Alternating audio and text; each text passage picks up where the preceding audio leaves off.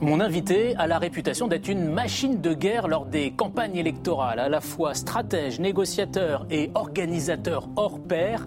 Autant de qualités qu'il faut peut-être mettre en rapport avec son cursus universitaire puisqu'il est docteur en mathématiques appliquées.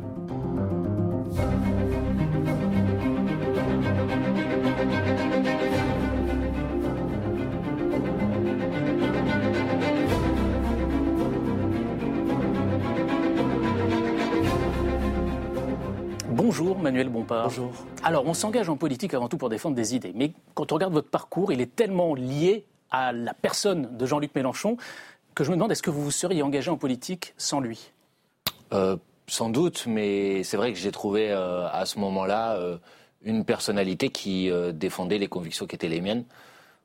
J'étais intéressé par la politique depuis, depuis que j'étais, j'étais jeune, révolté, je pense aussi face à la marche du monde, aux inégalités sociales. Mais j'avais une difficulté, c'est que je me retrouvais ni dans euh, le Parti socialiste tel qu'il était, où je considérais qu'il avait euh, abandonné, on va dire, une certaine perspective de transformation de la société, ni dans les autres partis euh, à la gauche du Parti socialiste, dont j'avais l'impression qu'il ne se posait pas la question de la stratégie de la conquête du pouvoir.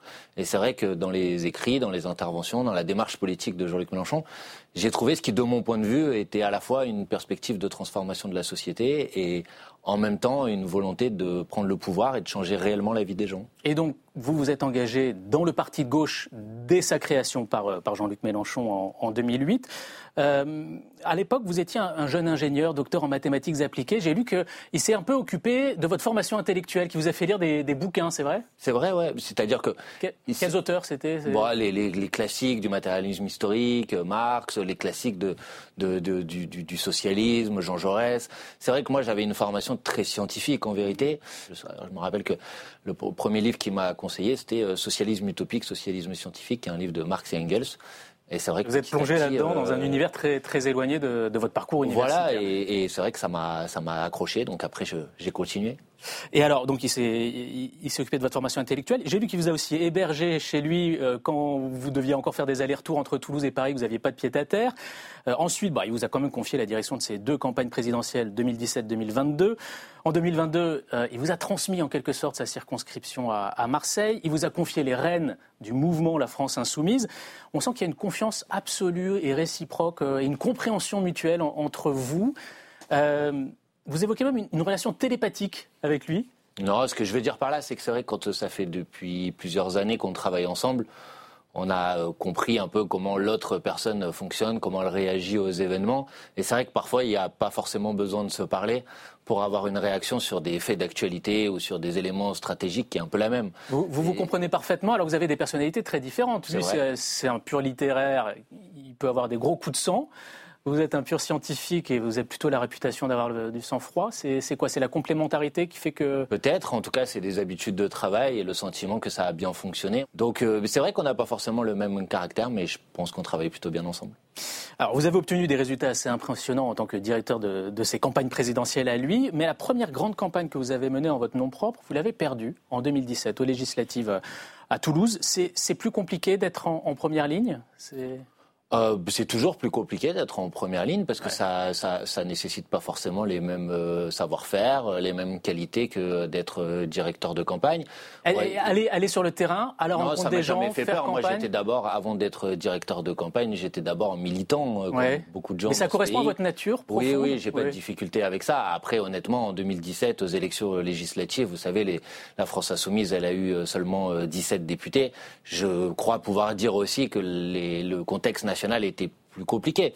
Et donc c'est vrai que sur la circonscription sur laquelle j'étais candidat à Toulouse, j'ai été qualifié au second tour, mais j'ai pas réussi à, l'emporter au, deuxième tour. Bon, ben on a corrigé ça la fois d'après. Alors j'ai jeté un œil à, votre thèse, modèle de substitution pour l'optimisation globale de forme en aérodynamique et méthode locale sans paramétrisation. Donc j'y ai rien compris, sauf que vous êtes un pur scientifique. Euh, il n'y en a pas beaucoup en politique. Est-ce que les scientifiques ont une façon d'aborder la politique qui leur est propre? En tout cas, je pense que ça, on a euh, des, qualités, des, qui, des réflexes, qui, de mon point de vue, sont utiles dans la bataille politique. C'est quoi? Quelle qualité Quel bah, Une certaine capacité de rigueur, une certaine capacité à lire les événements avec, on va dire, un sens de la logique. Donc en termes de, de, réflexion stratégique ou de réflexion politique, je trouve que ça peut, ça peut, ça peut aider. Au sein de LFI, vous êtes un peu le, le géo, alors pas forcément le gentil organisateur au sens du club med, plutôt le grand ordinateur. Je dis ça parce que vous êtes à la fois le stratège, le cerveau, et puis celui qui fait tourner la boutique LFI euh, tous les jours. Et à chaque fois, vous avez un souci permanent d'efficacité. Partout, vous êtes là pour chasser un peu les grains de sable qui peuvent enrayer la, mécanique. Euh, on a l'impression que chez vous, l'efficacité, c'est le préalable à tout en politique moi, je me suis engagé en politique avec euh, l'objectif de faire en sorte que les idées qui sont les miennes et les idées qu'on défend arrivent au pouvoir, prennent le pouvoir et soient appliquées. Et c'est vrai que dans mon parcours, en tout cas, j'ai toujours euh, pas refusé, si vous voulez, d'être uniquement dans une logique de, de, de protestation. Et donc, c'est peut-être ça qui, qui, qui, vous fait euh, poser cette, cette, cette question.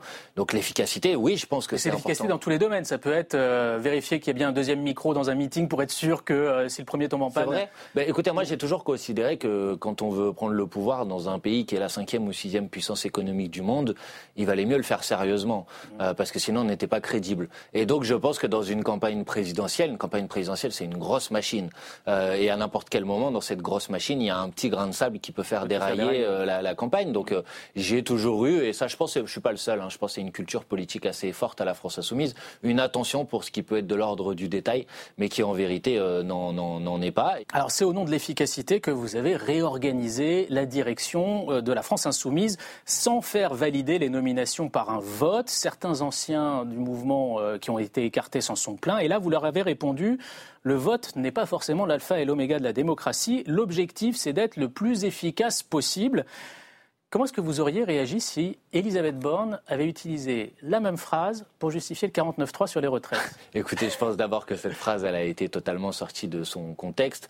Je, disais que dans une organisation euh, politique, euh, il faut des modalités de délibération collective, que parfois ça peut être un vote, et que parfois il peut y avoir d'autres modalités de délibération collective. Et par exemple, à la France Insoumise, on essaye d'expérimenter, c'est pas toujours facile, le fait que plutôt de se poser en permanence la question d'un clivage entre une majorité et une minorité, on essaye de fonctionner plutôt avec des processus de décision par euh, consensus, des processus de décision où petit à petit, en échangeant les uns les autres. Vous êtes plutôt contre les courants au sein de la France insoumise, comme il a pu y en avoir au PS euh Oui, parce que je pense que ça ça, ça, ça, produit pas quelque chose de bon, parce que ça produit une situation dans laquelle, en vérité, on passe l'essentiel de notre temps à nous disputer en interne des organisations politiques plutôt qu'à consacrer notre énergie à la transformation de la, de la société. Mais parfois, on n'est pas d'accord et donc parfois, il faut voter. Bien évidemment, j'ai jamais dit que j'étais opposé, euh, opposé au vote. Mais je pense qu'il y a d'autres manières pour faire en sorte qu'on ne se pose pas toujours la question de regarder d'abord qu'est-ce qui nous divise ou qu'est-ce qui nous sépare, mais plutôt qu'est-ce qui peut nous regrouper et nous rassembler. Voilà pourquoi j'ai dit cette phrase. Bien évidemment, il n'y a aucune analogie possible avec le fonctionnement d'un pays ou avec le fonctionnement euh, d'une Assemblée nationale dans lequel les députés, ils ont été élus pour voter. Et donc moi, je souhaite que les députés ils puissent voter, bien évidemment. Alors c'est un peu le pendant de votre souci d'efficacité. Euh, vous avez aussi une réputation de bad cop qui vous colle à la peau. Euh, je regardais l'hebdomadaire Marianne, le portrait qu'il vous a consacré. Il vous a surnommé le nettoyeur de Mélenchon.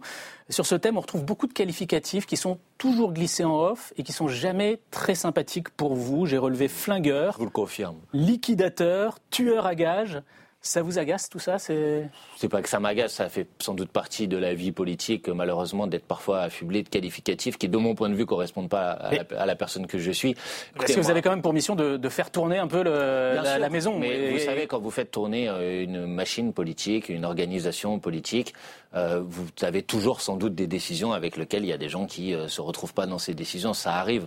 Moi, j'essaye toujours de le faire euh, plutôt euh, dans le respect de chacune et de chacun. Donc, je me retrouve bien évidemment pas dans ces euh, qualificatifs.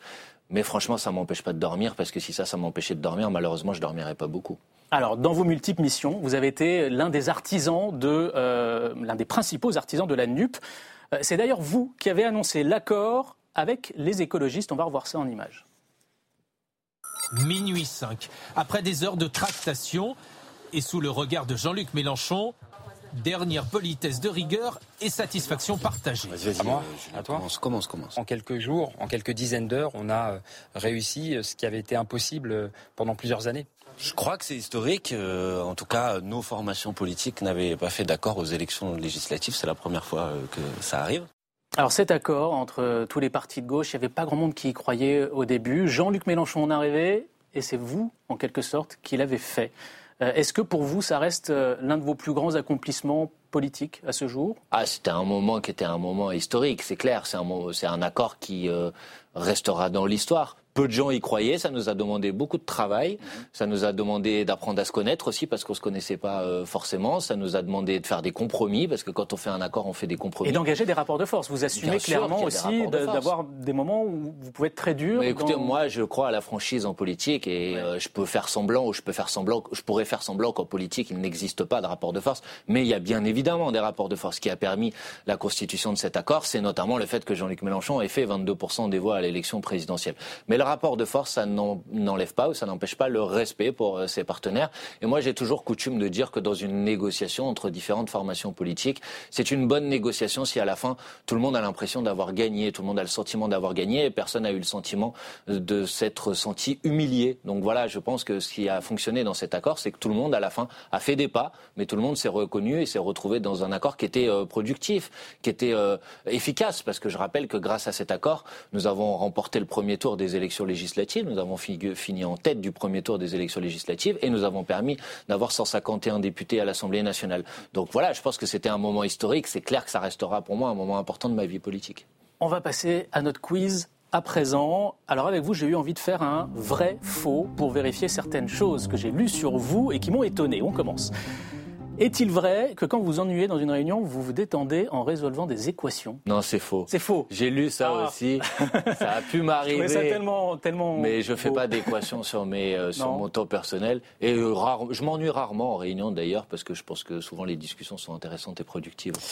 Il paraît qu'adolescent, vous classiez les disques de vos rappeurs préférés par leur ville d'origine. C'est vrai. C'est vrai. Ouais, c'est vrai, j'avais Bizarre comme méthode de classement. Oui, mais je sais pas pourquoi j'avais j'a- j'a- j'avais besoin de d'avoir des cases dans lesquelles je pouvais mettre euh, tous mes disques c'est vrai c'est vrai que je faisais ça. Avec plus de rappeurs du côté de Marseille euh, Oui, pas mal, ouais. C'est vrai que moi j'étais plutôt. C'est vrai que j'ai vraiment euh, j'ai grandi moi dans la génération euh, IAM, donc c'est vrai que j'avais un, un tropisme marseillais, on va dire, dans mes goûts musicaux. Enfin, j'ai lu que pendant plusieurs années, vous avez été goûteur de Morito au stand du parti de gauche de la fête de l'UMA.